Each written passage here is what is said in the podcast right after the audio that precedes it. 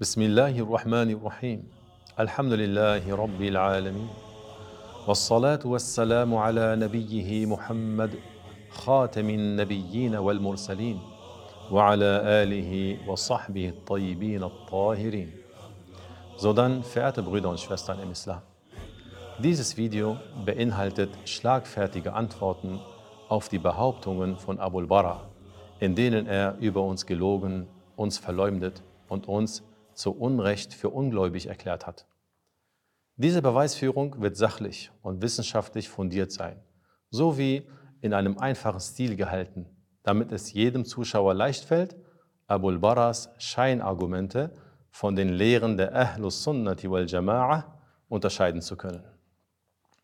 Hierbei geht es nicht um die Person Abul Bara oder um seine verletzenden Worte, mit denen er uns beleidigt hat.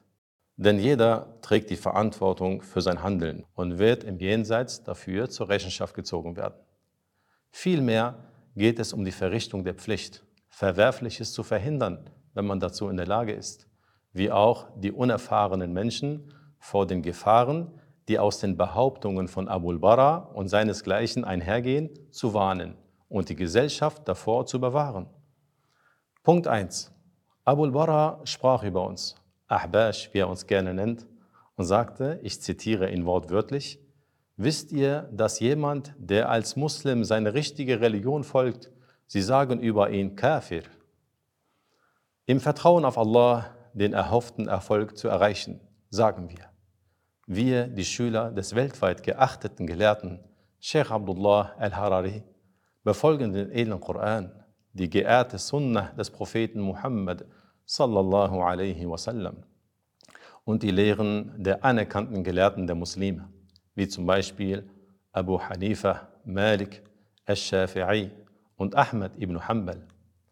Bezüglich Allah glauben wir fest daran, dass Allah einzig ist und absolut keinen Teilhaber hat, wie Imam Abu Hanifa, der 80 Jahre nach der Auswanderung des Propheten geboren wurde, es sehr deutlich gemacht hat, als er in seinem Werk Al-Fiqh al-Akbar sagte, Wallahu wahidun la min tariq al-adad, walakin min tariqi annahu la sharika lah.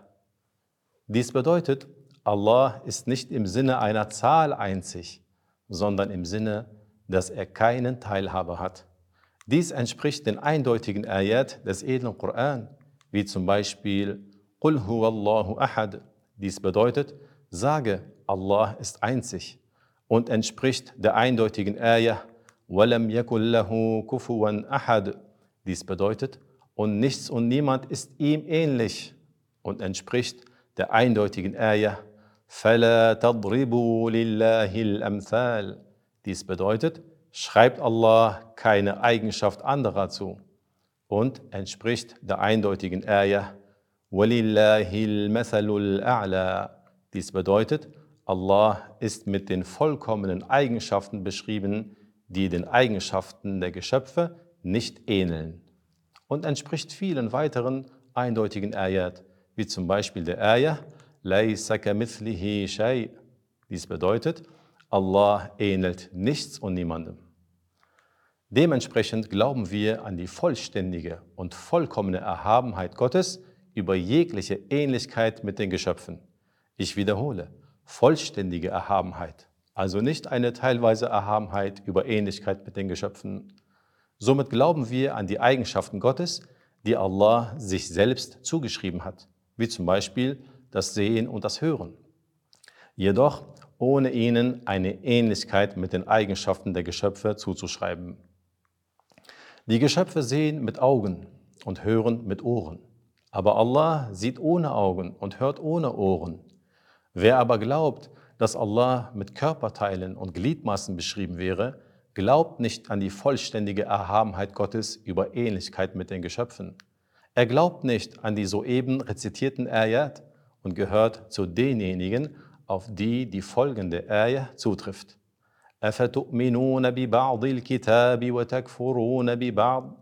Dies bedeutet, ihr glaubt an einen Teil des Buches und verleugnet den anderen Teil davon? Auf solch eine Person trifft die Aussage des hochgeachteten und weltweit anerkannten Imam Abu Ja'far al-Tahawi zu.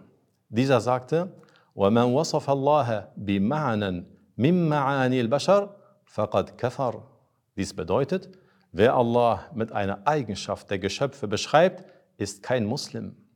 Übrigens, Imam Abu Ja'far al-Tahawi war kein Habashi, wie Abu al-Bara uns nennt, sondern ein Imam aus der Zeit der tatsächlichen Salaf, denn er wurde im Jahr 227 nach Hijrah geboren und ist im Jahr 321 nach Hijrah gestorben. Er erläuterte die Glaubenslehre der Ahlus Sunnati wal Jama'ah in seinem Werk Al-Aqidah al-Tahawiyah, das weltweite Anerkennung genießt und in den islamischen Universitäten erläutert wird. Im selben Buch sagt er auch, تعالى عن الحدود والغايات والأركان والأعضاء والأدوات لا تحويه الجهات الست كسائر المبتدعات. Dies bedeutet, Allah ist über Ausmaß, Grenzen, Glieder und Organe erhaben. Keine der sechs Richtungen trifft auf Allah zu, denn dies gehört zu den Eigenschaften der Geschöpfe. Damit hat er deutlich gemacht, dass die Muslime nicht an eine teilweise Erhabenheit Gottes über die Eigenschaften der Geschöpfe glauben, sondern daran, dass Allah vollkommen erhaben ist und absolut keine Ähnlichkeit mit den Geschöpfen hat. Er hat auch verdeutlicht, dass derjenige, der Allah eine Eigenschaft der Geschöpfe zuschreibt, wie zum Beispiel einen Körperteil oder einen Ort bzw. eine Richtung, kein Muslim ist. Denn er sagte, wer Allah mit einer Eigenschaft der Geschöpfe beschreibt, ist kein Muslim. Ein wichtiger Zusatz für den Laien, der sich fragt, aber wir sagen doch, Allah sieht, hört und spricht und auch wir sehen, hören und sprechen. Also wie kann ich das damit kombinieren, dass wir Allah nicht mit den Eigenschaften der Geschöpfe beschreiben? Die Antwort ist einfach. Hierbei handelt es sich um dieselben Bezeichnungen, jedoch nicht um vergleichbare Eigenschaften. Ein Beispiel. Unsere optische Wahrnehmung, wofür wir Augen und Licht benötigen, nennen wir Sehen. Und die Eigenschaften Gottes, mit denen er alles sieht, jedoch ohne auf Augen, Licht und Hilfsmittel angewiesen zu sein, nennen wir Sehen. So ist es auch mit den anderen Eigenschaften Gottes, wie zum Beispiel dem Hören und dem Sprechen Gottes. Wer aber sagt, Allah ist über Ähnlichkeit mit den Geschöpfen erhaben, ihn aber mit Gliedmaßen, Organen und Körperteilen beschreibt, der glaubt nicht an die gänzliche Erhabenheit Gottes über die Eigenschaften der Geschöpfe, sondern hat einen Glauben, der dem Koran widerspricht und gehört nicht zu den Muslimen. Die soeben zitierte Aussage des Imam Abu Ja'far al-Tahawi, möge Allah ihm gnädig sein, keine der sechs Richtungen trifft auf Allah zu, entspricht dem von Al-Bukhari überlieferten Hadith. Kan Allahu walam yakun shay'un ghayruh. Die Bedeutung lautet, Gott existierte und außer ihm existierte nichts. Aus diesem authentischen Hadith geht eindeutig hervor, dass der einzige anfangslose Allah ist und dass jegliches andere einen Anfang hat, wie zum Beispiel die Orte und die Richtungen. Wer aber behauptet, dass irgendjemand oder irgendetwas außer Allah anfangslos wäre, ist kein Muslim, denn er glaubt nicht an die vollständige Einzigkeit und Erhabenheit Gottes und widerspricht der Ayah, die Bedeutung lautet, Allah hat alles erschaffen. Da jede Richtung und jeglicher Ort einen Anfang haben, ist die Aussage, Allah existierte vor der Erschaffung der Geschöpfe ohne Richtung und ohne Ort und existiert nach der Erschaffung der Geschöpfe ohne Richtung und ohne Ort. Eine logische Schlussfolgerung, die dem edlen Koran, der geehrten Sunnah und dem Konsens der Muslime entspricht. Wie der geachtete Gelehrte Abu Mansur al-Baghdadi es in seinem Werk Al-Farqu bain al-Firaq zu Deutsch der Unterschied zwischen den Gruppen deutlich gemacht hat, indem er sagte, وأجمعوا على أنه لا يحويه مكان ولا يجري عليه زمان. Die Bedeutung lautet, sie, also Ahlus Sunnati wal Jama'ah, sind sich einig, das heißt, es herrscht Übereinstimmung unter ihnen, dass Allah ohne Ort existiert und dass über Allah keine Zeit vergeht. Mit einfachen Worten gesagt, die Muslime haben die Überzeugung, dass Allah ohne Ort und ohne Zeit existiert und dass derjenige, der Allah einen Ort oder eine Richtung zuschreibt, kein Muslim ist. An dieser Stelle möchte ich anmerken, dass der Gelehrte Abu Mansur al-Baghdadi ebenfalls kein Habashi war, denn er verstarb im Jahr 429 nach Hijra. Dies war eine zusammengefasste Erläuterung des Glaubens der Muslime, also auch unseres Glaubens. Nun kommen wir zurück zu Abul Bara. Wer Abul Bara kennt, wird wissen, dass er Allah einen Ort, eine Richtung und Gliedmaßen zuschreibt. Und dies werden wir im Laufe dieser Beweisführung darlegen. Somit glaubt Abul Bara nicht daran, dass Allah über jegliche Ähnlichkeit mit den Geschöpfen erhaben ist, sondern er ist ein Mujassim, also jemand, der Allah als Körper beschreibt und ein Mushabbih, also jemand, der Allah Ähnlichkeiten mit den Geschöpfen zuschreibt. Fazit. Abul Bara fühlt sich durch das Urteil, dass ein Mushabbih bzw. Mujassim kein Muslim ist, angegriffen und enttarnt. Deswegen versucht er davon abzulenken, indem er sagt, die Ahbash erklären praktizierende Muslime für ungläubig. Was er aber nicht deutlich genug erkannt hat, ist, dass das Urteil über ihn schon vor mehr als tausend Jahren gefallen ist. Denn Imam Abu Ja'far al-Tahawi sagte, wer Allah mit einer Eigenschaft der Geschöpfe beschreibt, ist kein Muslim. Punkt 2. Abu Bara lehnt den Glauben von Ali ibn Abi Talib radiallahu anhu und allen anderen Muslimen ab. Möge Allah uns vor der Irreführung bewahren. Imam Abdul Qahir ibn Tahir, der als Abu Mansur al-Baghdadi bekannt ist und wie bereits gesagt, kein Habashi war, sondern vor etwa 1000 Jahren lebte und zu den führenden Gelehrten der Ahlus Sunnati wal Jama'ah gehörte, sagt in seinem Werk Al-Farqu bayn al-Firaq, in dem er den Unterschied zwischen den verschiedenen Gruppierungen erläuterte, folgendes über den Glauben von Ahlus Sunnati wal Jama'ah. واجمعوا على انه لا يحويه مكان ولا يجري عليه زمان. Die Bedeutung lautet, sie, also Ahlus Sunnati wal Jama'ah, sind sich einig, dass Allah ohne Ort existiert und dass über ihn keine Zeit vergeht. Anschließend fügte er hinzu, وقد قال أمير المؤمنين علي رضي الله عنه إن الله تعالى خلق العرش إظهارا لقدرته لا مكانا لذاته وقال أيضا قد كان ولا مكان وهو الان على ما كان Dies bedeutet, Amirul Mu'minin Ali radiallahu anhu sagte, Allah der Erhabene hat den Thron als Zeichen seiner Allmacht erschaffen und nicht als Platz für sich selbst. Und Ali sagte auch, Allah existiert und es gab keinen Ort und jetzt existiert er unverändert, das heißt ebenfalls ohne Ort. Amirul Mu'minin Ali ibn Abi Talib radiallahu anhu, den der Gesandte Gottes sallallahu alaihi wasallam als das Tor zur Stadt des Wissens beschrieben hat, hat deutlich gemacht, dass Allah Ta'ala sich nicht verändert. Und daran glauben die Muslime von Ost bis West. Die Muslime aus der Scham-Region, also Levante, wie diese Region zu Deutsch genannt wird, haben sogar eine Redewendung, die von dieser Glaubensgrundlage der Muslime abgeleitet ist. Sie sagen, Subhanalladhi yughayyir. Dies bedeutet, erhaben ist derjenige, der verändert und unveränderbar ist. Derjenige, der andere verändert, ist Allah, der über die Eigenschaften der Geschöpfe vollkommen erhaben ist, somit auch über Entwicklung und Veränderung. Abul Bara hingegen lehnt diese mit Übereinstimmung bestätigte Glaubensgrundlage von Ahlus Sunnati wal Jama'ah ab und schreibt die Aussage von Amirul Mu'minin Ali ibn Abi Talib radiallahu anhu den Rawafid zu. Fazit. Entweder hat Abul Bara nicht gründlich recherchiert, was für jemanden, der vorgibt, die Gelehrten zu befolgen, eine Schande ist und zeigt, dass er nicht vertrauenswürdig ist. Oder er hat versucht, seine Zuhörer bewusst zu täuschen, was bedeuten würde, dass er eine große Gefahr ist und sich als Lehrer der islamischen Religionslehre nicht ausgeben darf.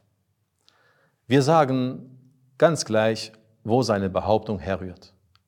Durch den angeführten Konsens der islamischen Gelehrten hat sich herausgestellt, dass Abu Bara nicht die Glaubenslehre der Muslime befolgt, sondern zu einer Gruppe von Nichtmuslimen gehört, die Amirul Mu'minin Ali ibn Abi Talib radiallahu anhu schon damals angekündigt hat.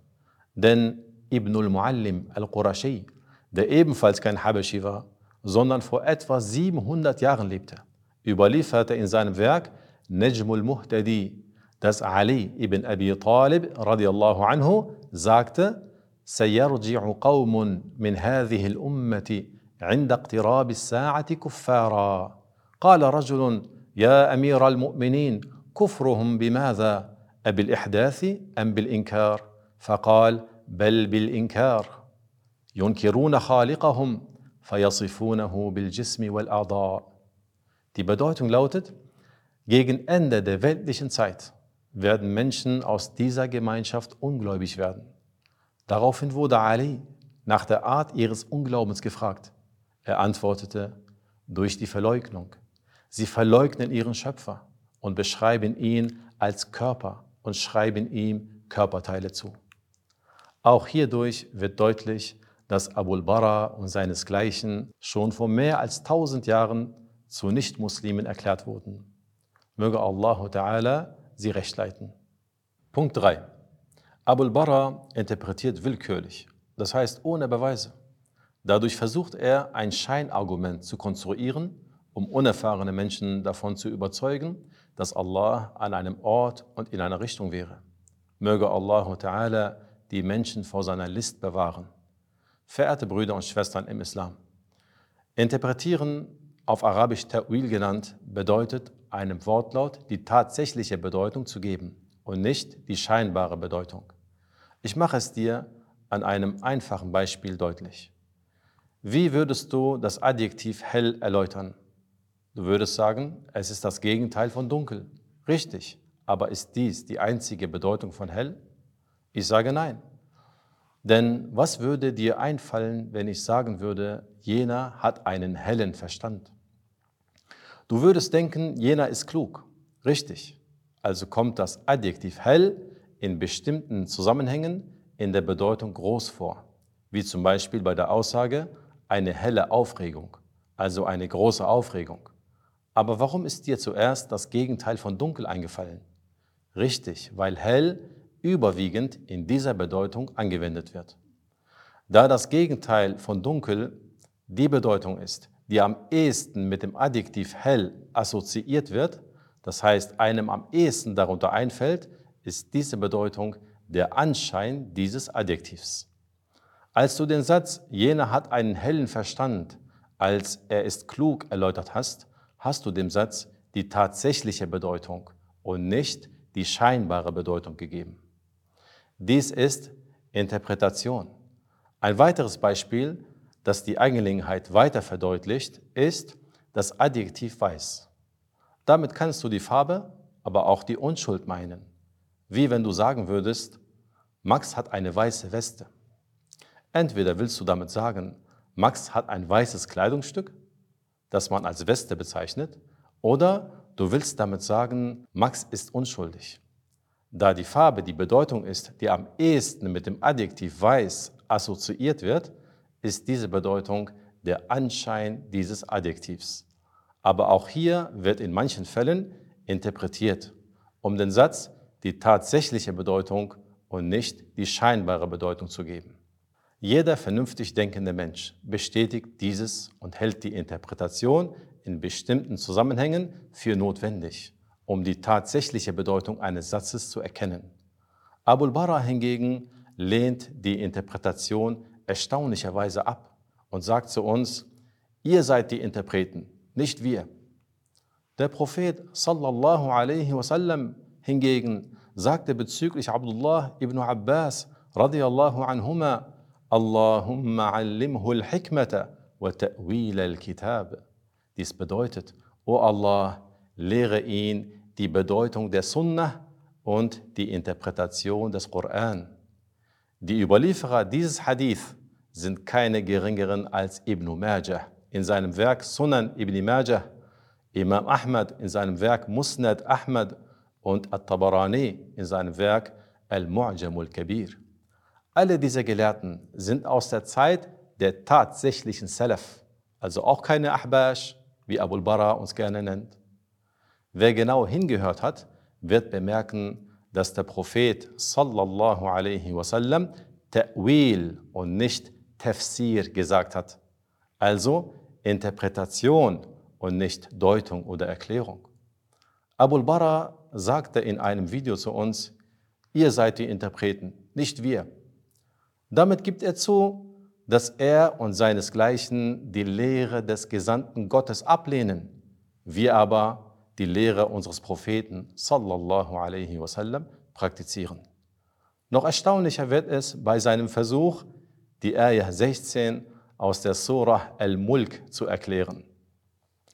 أأمنتم من في السماء أن يخسف بكم الأرض Die Bedeutung lautet, wiegt ihr euch in Sicherheit davor, dass derjenige, der sich im Himmel befindet, euch unter die Erde versenkt?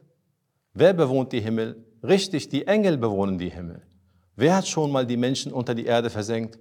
Richtig, der Engel Jibril hat die Ungehorsamen aus dem Volk des Propheten Lot salam unter die Erde versenkt. Also, welcher Bewohner des Himmels wird in dieser Ayah gemeint sein? Richtig, der Engel Jibril salam.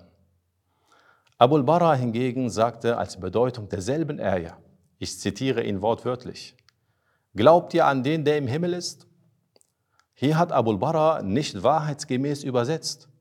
Denn Allah hat an dieser Stelle nicht gesagt, A'amantum, also glaubt ihr, sondern A'amintum. Das bedeutet, wiegt ihr euch in Sicherheit? Danach sagte Abul Bara ebenfalls wortwörtlich zitiert, natürlich sollten wir wissen, wenn wir das wörtlich übersetzen, dann heißt es im Himmel. Aber wir meinen natürlich über dem Himmel, weil Allah über seine Schöpfung ist. Dies bedeutet, dass Abul Bara gelogen hat, als er sagte, Ihr seid die Interpreten, nicht wir. Denn dadurch, dass er der Präposition in nicht die Bedeutung in etwas zu sein, sondern über etwas zu sein gegeben hat, hat er doch interpretiert. Und diese Interpretation ist sogar willkürlich von Abul Bara. Denn weder hat er einen Beweis hierfür, noch wird er einen finden. Seit wann kann man in der deutschen Sprache zum Beispiel sagen, ich habe das Buch in den Schrank gelegt und damit über den Schrank meinen? Oder ich habe die Tasche in das Auto gelegt und damit auf das Auto meinen. Es stimmt, dass man sagen kann, jemand liegt im Bett, obwohl er eigentlich auf dem Bett liegt. Jedoch handelt es sich hierbei um eine Aussage, die sowohl körper- als auch platzbezogen ist.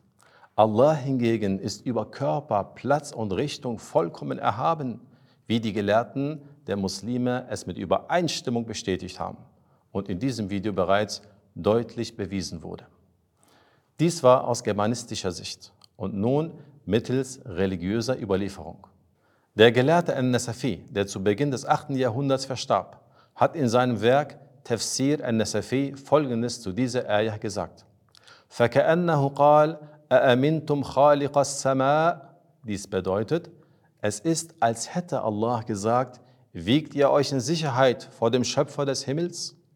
Dann fügte er hinzu, أو لأنهم كانوا يعتقدون التشبيه وأنه في السماء وأن الرحمة والعذاب ينزلان منه فقيل لهم على حسب اعتقادهم أأمنتم من تزعمون أنه في السماء Dies bedeutet, oder weil die damaligen Mushrikun daran glaubten, dass Allah Ähnlichkeiten mit den Geschöpfen hätte und dass Allah im Himmel wäre und dass die Gnade und die Strafe von ihm herabkämen, wurde zu ihnen gesagt, gemäß ihrem Glauben, wiegt ihr euch in Sicherheit vor demjenigen, über den ihr glaubt, dass er im Himmel wäre?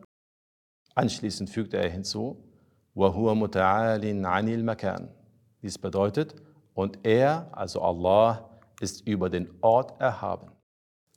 Abu Hayyan al-Andalusi, der ebenfalls im 8. Jahrhundert nach Hijrah verstarb, hat in seinem berühmten Werk Al-Bahrul Muhit die erwähnte Ayah genauso interpretiert wie An-Nasafi. Dabei begann er die Erklärung der Ayah wie folgt. وقد قام البرهان العقلي على أنه تعالى ليس بمتحيز في جهة.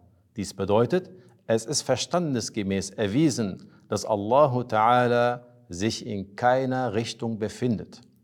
Der geachtete Gelehrte Fakhruddin al-Razi, der zu Beginn des 7. Jahrhunderts nach Hijra verstarb, hat diese Ayah in seinem berühmten Werk Tafsirul Kabir genauso interpretiert wie An-Nasafi und Abu Hayyan al-Andalusi, nämlich weil die ungläubigen Araber daran glaubten, dass Allah im Himmel wäre, wurde zu ihnen gesagt, wiegt ihr euch in Sicherheit vor demjenigen, über den ihr glaubt, dass er im Himmel wäre? Hinzu kommt, dass Fakhruddin al-Razi einige Zeilen zuvor Folgendes gesagt hat. وَعْلَمْ أن المشبهة احتجوا على إثبات المكان لله تعالى بقوله أأمنتم من في السماء والجواب عنه أن هذه الآية لا يمكن إجراؤها على ظاهرها باتفاق المسلمين. Die Bedeutung lautet, wisse, dass die Mushabbiha, also diejenigen, die daran glauben, dass Allah den Geschöpfen ähnlich wäre, versucht haben, mit dieser Ayah zu beweisen, dass Allah an einem Ort wäre. Jedoch sind die Muslime sich einig, dass es unzulässig ist, dieser Ayah die scheinbare Bedeutung zu geben. Das heißt, es ist unzulässig, dieser Ayah die Bedeutung zu geben, dass Allah in oberer Richtung wäre. Fazit. Unsere Vorgehensweise, das heißt, dass wir an bestimmten Stellen des Koran und des Hadith interpretieren, entspricht den Lehren des Propheten Muhammad sallallahu alaihi wasallam und den Methoden der anerkannten Gelehrten von Ahl Sunnati wal Jama'ah. Abul Bara hingegen übersetzt falsch, lügt, urteilt willkürlich und gibt bestimmten Wörtern eine unzulässige Bedeutung, damit er die Menschen dazu bringt, den Glauben anzunehmen, dass Allah in obere Richtung wäre. Möge Allah Ta'ala die vielen Gelehrten von Ahl Sunnati wal Jama'ah reichlich belohnen. Sie waren standhaft in der Erläuterung der Glaubenslehre der Muslime, wie zum Beispiel Al-Razi, Abu Hayyan al-Andalusi und Al-Nasafi und haben schon vor Jahrhunderten verdeutlicht, dass Menschen wie Abul Bara und seinesgleichen nicht zu den Muslimen gehören, sondern zu den Mushabbiha. Punkt 4. Abul Bara besteht darauf, Allah mit Händen zu beschreiben und glaubt daran, dass Allah Gliedmaßen hätte. billah. Es besteht kein Zweifel daran, dass die Ayat, auf die Abul Bara sich stützt, aus dem edlen Koran sind. Jedoch wurde der Koran nicht in deutscher Sprache offenbart, sondern in der arabischen Sprache. Somit ist Abul Bara und jeder andere, der die Bedeutung des Koran in einer anderen Sprache wiedergeben möchte, verpflichtet, die tatsächliche Bedeutung wiederzugeben und nicht irgendeine Scheinbedeutung, die dem Leser oder dem Zuhörer einen falschen Eindruck vermittelt.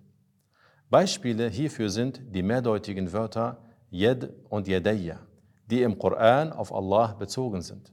Hierbei muss der Übersetzer die tatsächliche Bedeutung wiedergeben und darf sich nicht für eine Bedeutung entscheiden, die den Leser oder den Zuhörer zu einem falschen Glauben verleitet. Da der Körperteil, der sich am unteren Ende des Armes befindet, die Bedeutung ist, die in der deutschen Sprache am ehesten mit der Bezeichnung Hand assoziiert wird, darf der im Koran befindliche Wortlaut Yadullah nicht mit Hand Gottes übersetzt werden, selbst wenn es noch weitere Bedeutungen für Hand gibt. Denn hierbei würde man nicht die tatsächliche Bedeutung haben. Ich gebe euch einige Beispiele für unterschiedliche Bedeutungen von Hand bzw. Hände in der deutschen Sprache. In der Bedeutung Gliedmaße, wenn man sagen würde, der Lehrer hält den Stift in der rechten Hand. In der Bedeutung Macht oder Gewalt, wenn man sagen würde, jemands Hände entrinnen, also seiner Gewalt entfliehen. In der Bedeutung Fürsorge und Obhut, wenn jemand sagen würde, er trägt mich auf Händen. In der Bedeutung Versprechen, wenn man sagen würde, darauf gebe ich dir meine Hand. Da Abul Bara deutlich gemacht hat, dass er daran glaubt, dass Allah ein Körper wäre und Gliedmaßen hätte, besteht kein Bedarf, ihn zu fragen, welche Bedeutung von Hand er meint, wenn er sagt, Allah hat Hände. Denn er selbst hat gesagt, ich zitiere ihn wortwörtlich, Allah hat zwei Hände und richtig ist, dass er zwei rechte Hände hat. Möge Allah uns vor der Irreführung bewahren. Seine Behauptung, Allah hätte zwei rechte Hände, enttarnt seinen Glauben daran, dass Allah ein Körper wäre und Körperteile hätte. Denn mit dem Zusatz rechts hat er verdeutlicht, dass er daran glaubt, dass Allah zwei identische Hände hätte, die nach rechts ausgerichtet wären, oder dass Allah einen Rumpf hätte, an dessen rechter Seite zwei Hände wären. Hiermit steht fest, dass er ein Mujassim ist, das heißt jemand, der Allah einen Körper und Körperteile zuschreibt. Dies sollte eigentlich reichen. Trotzdem möchte ich euch vortragen, wie die Gelehrten zum Beispiel die Ayah 10 aus der Surah Al-Fatih erklärt haben. Allah Ta'ala sagt, إن الذين يبايعونك إنما يبايعون الله يد الله فوق أيديهم. Die Bedeutung lautet, wahrlich, diejenigen, die dir das Treueversprechen gegeben haben, haben es Allah gegeben. Das Versprechen Gottes hat einen höheren Stellenwert als deren Versprechen. Der Wortlaut Yadullah darf nicht mit Hand Gottes übersetzt werden, wie Abul Bara es macht, sondern muss entsprechend den religiösen und sprachlichen Vorgaben interpretiert werden. Das Treueversprechen, das die Gefährten in ein und derselben Sitzung dem Gesandten Gottes gaben, verlief folgendermaßen. Nachdem sie besprochen hatten, welche Treue sie dem Gesandten Gottes versprechen sollten, trat jeder einzelne von ihnen zum Propheten vor und gab ihm lediglich die Hand. Somit stand das Händeschütteln symbolisch für das Versprechen. Da Allah dem Propheten befohlen hatte, diese Sitzung abzuhalten, hat Allah gesagt, Allah. Also dadurch, dass sie dir, o Muhammad, die Hand gaben, haben sie Allah das treue Versprechen gegeben. Aber das Versprechen von Allah hat einen höheren Stellenwert als deren Versprechen. Der Gelehrte An-Nasafi, der vor mehr als 700 Jahren lebte und den edlen Koran gedeutet hat, hat seiner Interpretation des Wortlautes Yadullah folgendes hinzugefügt. والله منزه عن الجوارح وعن صفات الأجسام وإنما المعنى تقرير أن عقد الميثاق مع الرسول كعقده مع الله. Dies bedeutet, Allah ist über Gliedmaßen und über die Eigenschaften der Körper erhaben. Vielmehr ist es die Bestätigung, dass es sich um ein Versprechen handelt, das sie Allah gegeben haben. At-Tabari, der vor mehr als 1100 Jahren lebte und zu den Gelehrten der tatsächlichen Salaf gehörte, sagte als Bedeutung der angeführten Ayah folgendes. قوة الله فوق قوتهم في نصرة رسوله صلى الله عليه وسلم لأنهم إنما بايعوا رسول الله صلى الله عليه وسلم على نصرته على العدو. Dies bedeutet, die Macht Gottes ist größer als deren Macht in der Unterstützung seines Gesandten. Denn ihr Versprechen war, dem Propheten gegen den Feind zu helfen. Al-Farra, der im Jahr 207 nach Hijrah verstorben ist und zu den tatsächlichen Salaf gehörte, hat im Werk Ma'ani al-Quran den Wortlaut Yadullah ebenfalls mit Versprechen interpretiert. Kommen wir zu einer weiteren Ayah, nämlich der Ayah 75 aus der Surah Sad. Allah Ta'ala sagt, قال يا ابليس ما منعك ان تسجد لما خلقت بيدي Die Bedeutung lautet Iblis, was hat dich daran gehindert, dich für das niederzuwerfen, was ich mit Obhut erschaffen habe? Während Abul Bara und seinesgleichen behaupten, dass das Wort Biyadayya, das in dieser Ayah vorkommt, mit meinen beiden Händen bedeuten würde, sagen die Gelehrten von Ahlus Sunnati wal Jama'ah folgendes. Im Werk Fathul Bari, der Erläuterung von Sahih al-Bukhari von Ibn Hajar al-Asqalani, der im 9. Jahrhundert nach Hijrah lebte, und im Tafsir von Al-Qurtubi, der im 7. Jahrhundert nach der Hijrah lebte, sowie in weiteren zahlreichen Werken namhafter Gelehrten von Ahlus Sunnati wal Jama'ah wurde darauf hingewiesen, dass das Wort Biyadayya, das in der erläuterten Ayah vorkommt, nicht dem Anschein nach verstanden werden darf, sondern interpretiert werden muss und dass es sich hierbei um eine Betonung der Obhut handelt, die Adam zuteil geworden ist und anderen verwehrt wurde, wie zum Beispiel Iblis. Fazit. Abul Bara selbst hat deutlich genug gemacht, dass er ein Mushabbih und ein Mujassim ist, also daran glaubt, dass Allah ein Körper wäre und Ähnlichkeit mit den Geschöpfen hätte, selbst wenn er es nicht zugeben möchte, sondern trügerisch vorgibt, zu Ahlus Sunnati wal Jama'ah zu gehören, obwohl er den Gelehrten von Ahlus Sunnati wal Jama'ah deutlich widerspricht, wie wir es an mehreren Beispielen verdeutlicht haben. Er beeinflusst junge, unerfahrene Menschen, die seine List nicht erkennen können, weil ihnen die Grundkenntnisse der islamischen Glaubenslehre und das Wissen über die arabische und deutsche Sprache fehlen. Möge Allah Ta'ala die Menschen vor seinen Irrlehren schützen. Punkt 5. Abul Bara erklärt die Muslime seit der Zeit des Propheten Muhammad sallallahu alaihi wasallam für Mushrikun, also für Ungläubige, die Allah Teilhaber beigesellen. Denn er behauptet, dass es großer Schirk wäre, also Unglaube wäre, einen Abwesenden oder einen Toten um Hilfe zu bitten oder jemanden um etwas zu bitten, wozu er nicht in der Lage ist. Als Antwort darauf genügt der Hadith des Gesandten Gottes, sallallahu alaihi wasallam, der von At-Tabarani überliefert und als Sahih, also authentisch eingestuft wurde. Darin sagt der Prophet Muhammad sallallahu alaihi wasallam zu einem Blinden, der sich beim Propheten über seine schwere Lebenssituation beklagte, folgendes. إيت الميضأة فتوضأ ثم صل ركعتين ثم قل اللهم إني أسألك وأتوجه إليك بنبينا محمد نبي الرحمة يا محمد إني أتوجه بك إلى ربي في حاجتي لتقضى لي. Dies bedeutet, geh zur Stelle, an der die Teilwaschung vollzogen wird. Dann vollziehe die Teilwaschung und verrichte danach zwei Gebetseinheiten, also zwei Rak'ah. Anschließend sage, O Allah, ich bitte dich und wende mich an dich mittels unseres Propheten Muhammad, des Propheten der Gnade. O Muhammad, über dich wende ich mich mit meinem Anliegen an meinen Schöpfer, damit es in Erfüllung geht. Der Gefährte Uthman ibn Hunayf, der damals beim Gesandten Gottes war, sallallahu alaihi wasallam, sagte, ich schwöre bei Allah, wir blieben nicht lange zusammen. Und noch bevor wir auseinandergingen, kehrte der Mann zu uns zurück und er konnte wieder sehen. Später, genauer gesagt, in der Zeit, in der der Gefährte Uthman ibn Affan der Khalifa war.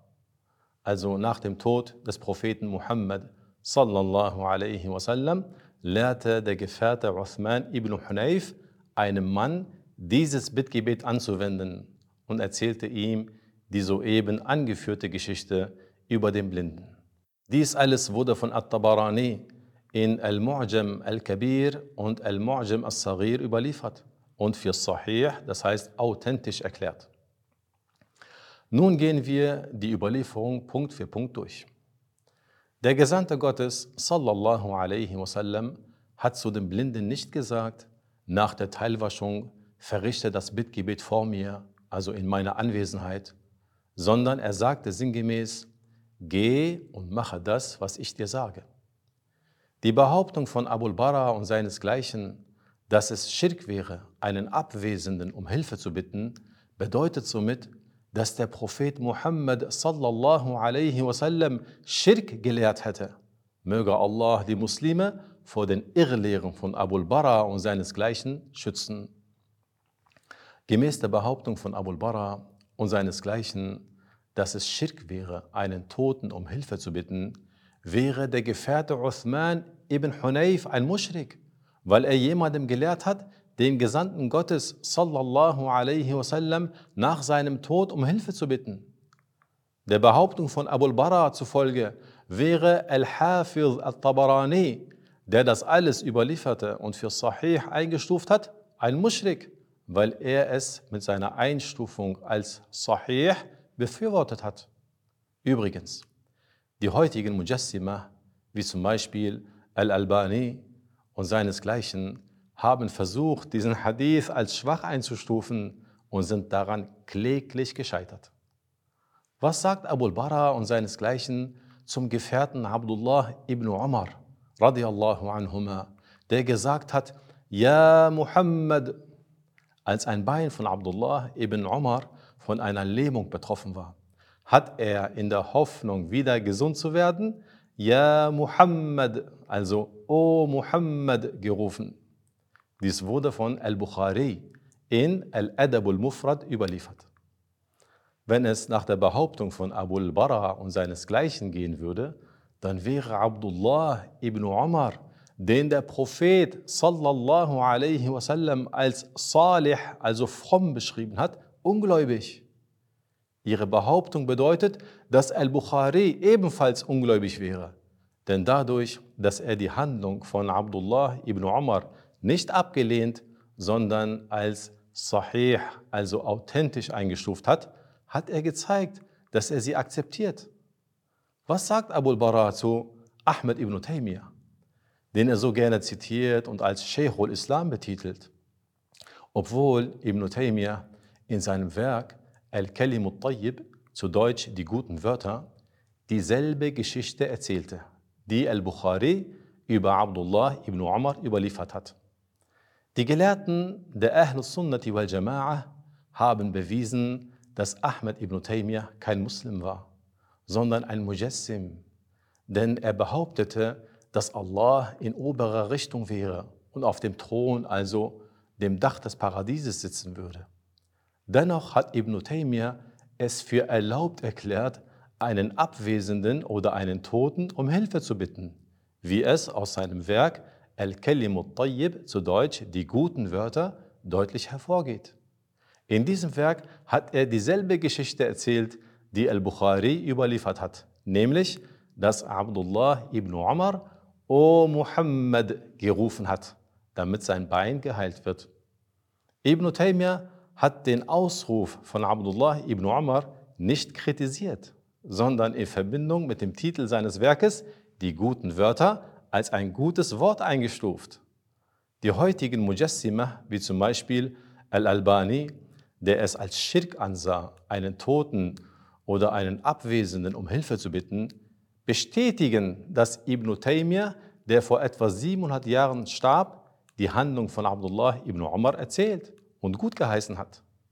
Somit wären Al-Albani, Abu al-Bara und ihresgleichen gemäß ihrem Glauben verpflichtet, Ibn Taymiyyah für ungläubig zu erklären und als Muschrik anzusehen, was sie aber nicht tun. Stattdessen berufen sie sich auf seine Irrlehren, wie zum Beispiel, dass Allah ein Körper wäre und betiteln ihn als Sheikh al-Islam. Was für ein Widerspruch. Was für eine Blamage. Was sagen Abu al-Bara und seinesgleichen zur folgenden Überlieferung von Muslim in seinem Sahih? Der Gefährte Rabi'ah ibn Ka'b al-Aslami erwies dem Propheten Muhammad sallallahu alaihi wasallam einen Gefallen. Und der Prophet sallallahu alaihi wasallam wollte ihn dafür belohnen. Deswegen forderte der Prophet sallallahu alaihi wasallam den Gefährten auf, etwas von ihm zu verlangen. Der Gefährte bat darum, den Propheten im Paradies zu begleiten. Der Prophet sallallahu alaihi wasallam forderte ihn aus Bescheidenheit auf, etwas anderes zu verlangen. Doch der Gefährte blieb bei seiner Bitte. Daraufhin hat der Prophet sallallahu alaihi wasallam nicht gesagt, wie konntest du etwas verlangen, was man für gewöhnlich nicht von einem Geschöpf verlangt? sondern er sagte zu ihm, فَأَعِنِّي عَلَى نَفْسِكَ بِكَثْرَةِ السُّجُودِ Die Bedeutung lautet, hilf mir dabei, indem du dich viel niederwirfst, also häufig betest. Ich wiederhole zwei wichtige Hinweise. Erstens, dieser Hadith wurde von Muslim in seinem Sahih überliefert. Zweitens, der Prophet sallallahu alaihi wasallam hat zum Gefährten nicht gesagt, wie konntest du mich um etwas bitten, was ich nicht entscheiden kann, sondern von Allah bestimmt ist. Der Gesandte Gottes sallallahu alaihi wasallam hat ihn nicht getadelt, sondern ihn aufgefordert, häufig zu beten, mit der Hoffnung, das zu bekommen, worum er gebeten hat. Ahlus Sunnati wal Jama'ah sagen, diese Vorgehensweisen, dessen Erlaubnis durch die beiden angeführten Ahadith und durch die Vorgehensweisen der Gefährten erwiesen ist, ist keine Anbetung. Denn die Definition von Anbetung ist Dies bedeutet die höchste Stufe der Demut und des Gehorsams. So haben zahlreiche Gelehrte der Muslime die Ibadah, das heißt die Anbetung, definiert, wie zum Beispiel der Gelehrte des Hadith und der arabischen Sprache Taqiyuddin as-Subki, der im Jahre 756 nach Hijrah verstarb, und Abu Mansur al-Azhari, der vor mehr als 1000 Jahren verstarb. Fazit. Abu al-Bara und seinesgleichen lehnen die Lehren des Gesandten Gottes sallallahu alaihi wasallam und die Praxis seiner Gefährten ab und erklären die Muslime zu Unrecht für ungläubig, weil sie, ich meine Abu al-Bara und seinesgleichen, nicht wissen, was Anbetung bedeutet. Lob gebührt Allah, der seinen Propheten sallallahu alaihi wasallam vor mehr als 1400 Jahren etwas sagen ließ, wodurch erkannt wird, dass Abul Bara und seinesgleichen nicht zu den Muslimen gehören. Denn Muslim überlieferte authentisch, das heißt sahih, dass der Gesandte Gottes sallallahu alaihi wasallam sagte, Man qala li akhihi ya kafir, faqad ba'a biha ahaduhuma فإن كان كما قال وإلا رجعت عليه.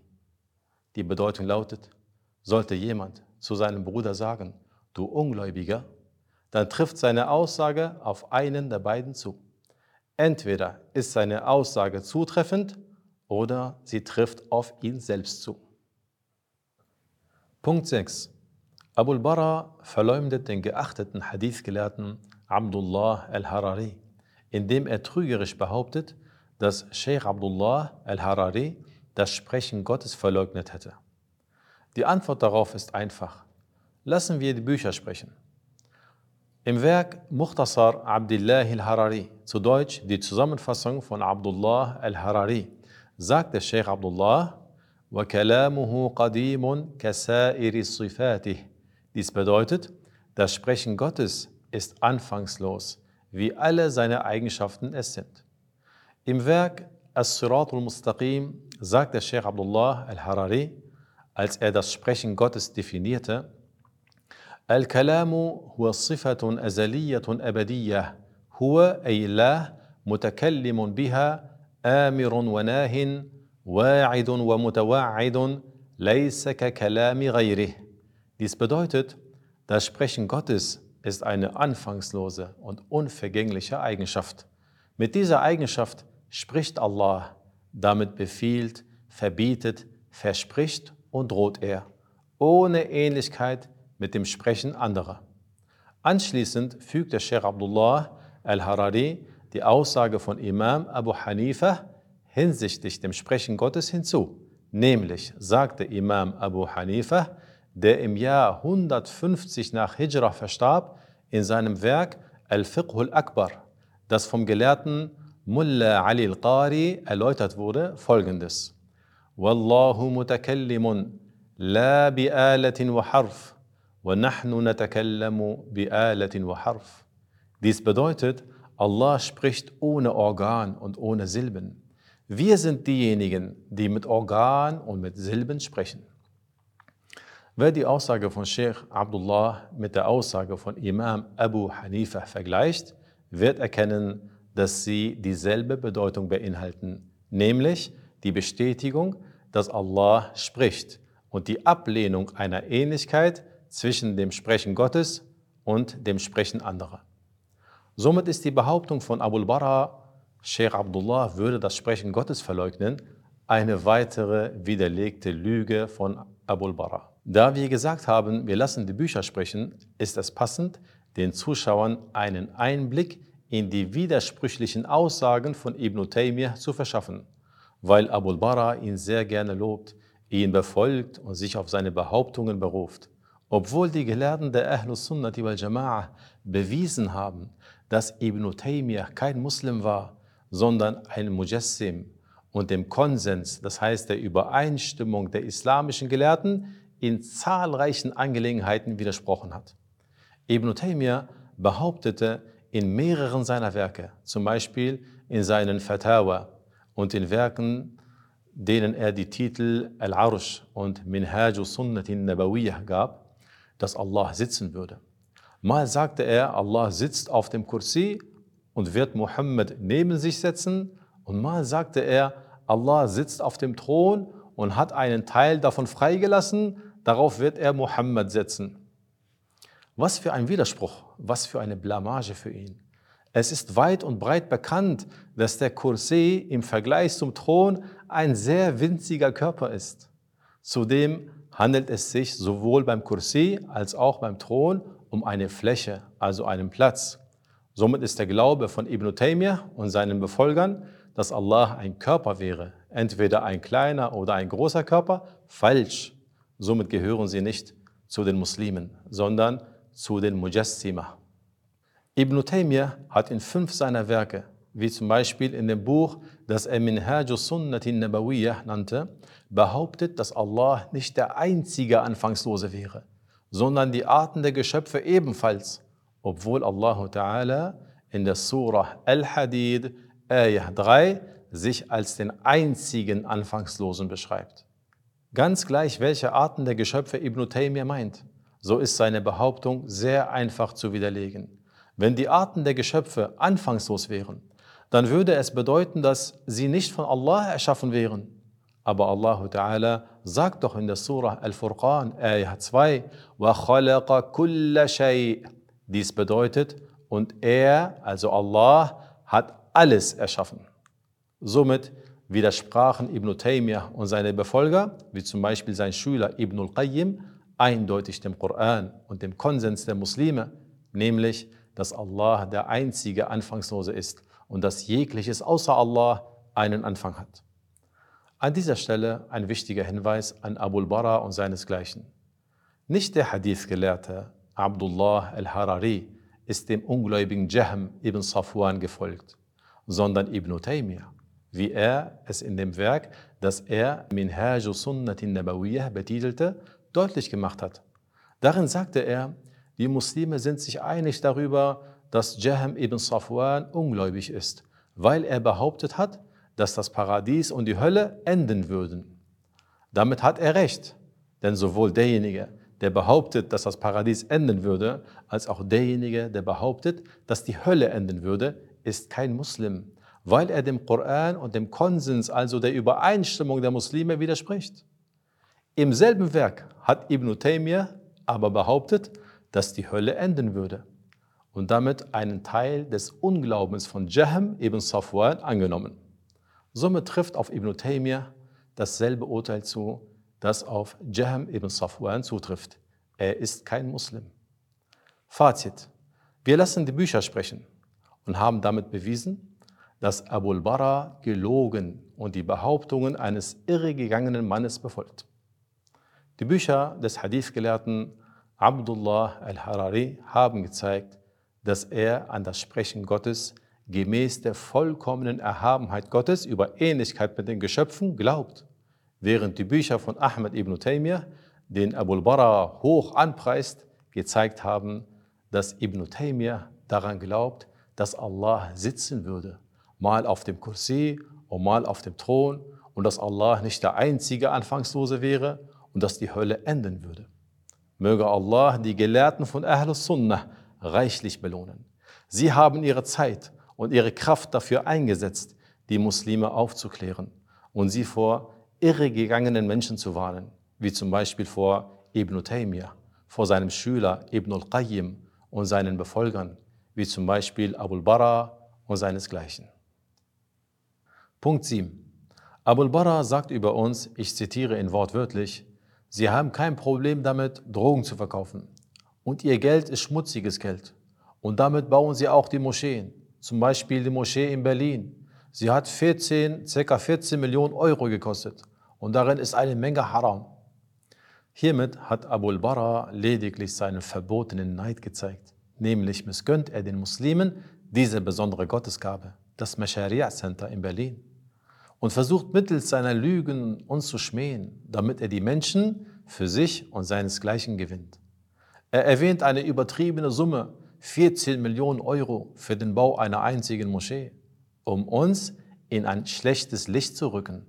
Das Mesharia Center in Berlin besteht nicht nur aus der Umar ibn al-Khattab Moschee, sondern ist ein siebenstöckiges Gebäude, das sowohl die Moschee birgt, aber auch einen Kindergarten, eine Wochenendschule für Koran und Arabischunterricht, einen Veranstaltungssaal für islamische Anlässe, Räume für islamische Trauerfeiern, Ladenlokale und viele zahlreiche weitere Bereiche, die für die Muslime in und außerhalb von Berlin eine große Unterstützung darstellen.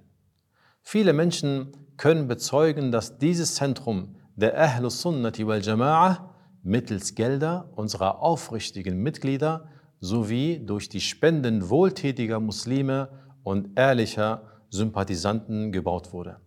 Und dass unsere Mitglieder mehrere Jahre Tag für Tag auf den Wochenmärkten und vor unterschiedlichen Moscheen die Menschen zum Spenden animiert haben. Sie gingen auch von Wohnung zu Wohnung und baten die Menschen um Spenden für den Bau des Zentrums und haben während der damaligen Fußball-WM die Menschenansammlungen genutzt, um Spenden für den Bau des Masharia Centers zu sammeln. Sogar wurden Spendenveranstaltungen durchgeführt, um das Geld für den Bau dieses Zentrums von Ahl Sunnati wal Jama'ah sammeln zu können. Dies alles ist erwiesen und kann sowohl von Berlinern als auch Nicht-Berlinern bestätigt und bezeugt werden. Abul Bara hingegen soll wissen, dass Allah Ta'ala sagt, قُلْ هَاتُوا بُرْهَانَكُمْ إِن كُنْتُمْ صَادِقِينَ dies bedeutet, sage, erbringt eure Beweise, wenn ihr wahrhaftig sein solltet. Fazit. Da Abul Bara weder einen Beweis für seine Behauptung hat, noch einen finden wird, ergibt sich folgende Schlussfolgerung. Entweder hat er wissentlich über uns gelogen oder er hat die Lüge eines anderen weitergesagt. Sollte er wissentlich über uns gelogen haben, dann sollte er sich dermaßen schämen, dass er sich in der Öffentlichkeit nicht mehr blicken lässt. Denn solch ein Verhalten ist für jemanden, der vorgibt, die Gelehrten zu befolgen, eine große Schande. Und sollte er die Lüge eines anderen weitergesagt haben, dann trifft auf ihn folgender Hadith zu. كفى بالمرء كذبا أن يحدث بكل ما سمع. Dies bedeutet, es genügt dem Menschen an Lüge, dass er alles weiter sagt, was er hört. Das heißt, es ist für den Menschen Sünde genug, alles weiter zu sagen, was er hört. Da es Sünde genug ist, alles weiter zu sagen, was man hört, sollte Abul Bara sich auch hierbei dermaßen schämen, dass er sich in der Öffentlichkeit nicht mehr blicken lässt. Denn solch ein Verhalten ist für jemanden, der vorgibt, die Gelehrten zu befolgen, unakzeptabel und eine große Schande. Möge Allah Ta'ala uns vor den Listen der Teufel bewahren. Gesamtfazit. Wer diese Widerlegung neutral verfolgt, wird bemerkt haben, dass wir sachlich geblieben sind, so wie wir es im Vorwort angekündigt haben. Da es uns darum geht, das klarzustellen, was andere verfälscht haben, haben wir unser Niveau gewahrt und sind nicht auf die Provokationsversuche von Abul Bara eingegangen. Zum Beispiel, wir haben nichts zum Aussehen oder über das Herkunftsland von Abul Bara gesagt, wie er es selbst macht, wenn er Menschen kritisiert, die seine Behauptungen nicht annehmen. Denn weder sind wir bei einem Schönheitswettbewerb, noch ist das Geburtsland eines Menschen entscheidend, ob er den richtigen Glauben vertritt oder nicht. Abu Jahl war aus Mekka, aber er war ein Ungläubiger. Wir sind auch nicht darauf eingegangen, dass das Ziel von Abul Bara extrem deutlich ist, nämlich möchte er durch seine vielen Warnungen es vermeiden, über seinen eigenen widersprüchlichen Glauben zu sprechen, damit seine Zuhörer nicht erkennen, wem er angehört und sich von ihm distanzieren, wie es in der Vergangenheit der Fall war.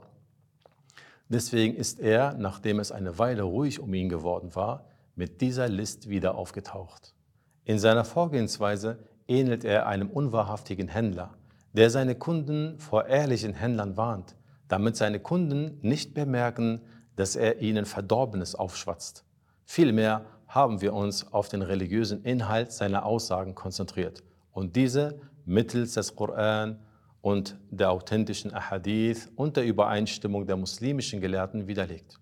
Übrigens, dies war nicht schwer, denn die vielen Beweise für die Richtigkeit der Glaubenslehre von Ahlus Sunnati wal Jama'ah sind weit und breit bekannt und sehr schnell abrufbar. Kommen wir nun zum Gesamtfazit. Die sieben Fazits unserer Widerlegung kann man wie folgt zusammenfassen. Abul Bara hat nicht den Glauben der Muslime, sondern den Glauben der Mujassima und Mushabbiha. Das heißt, er schreibt Allah einen Körper zu und glaubt daran, dass Allah Ähnlichkeiten mit den Geschöpfen hätte. Somit lügt er, wenn er behauptet, die Glaubenslehre der Salaf, das heißt der Muslime aus den ersten drei Jahrhunderten nach Hijrah zu befolgen. Er recherchiert nicht gründlich, sondern lügt, urteilt willkürlich, übersetzt falsch und versucht seine Zuhörer zu täuschen, damit sie den Glauben annehmen, dass Allah in der oberen Richtung wäre. Hartnäckig lehnt er die Glaubenslehre von Ahlus Sunnati wal Jama'ah ab und befolgt stattdessen die Lehren der Mujassima und Mushabbiha. Sowohl der Mujassima und Mushabbiha, die vor einigen Jahrhunderten lebten, wie zum Beispiel Ahmed ibn Taymiyyah und sein Schüler Ibn al-Qayyim, als auch der Mujassima und Mushabbiha unserer Zeit, wie zum Beispiel Al-Albani.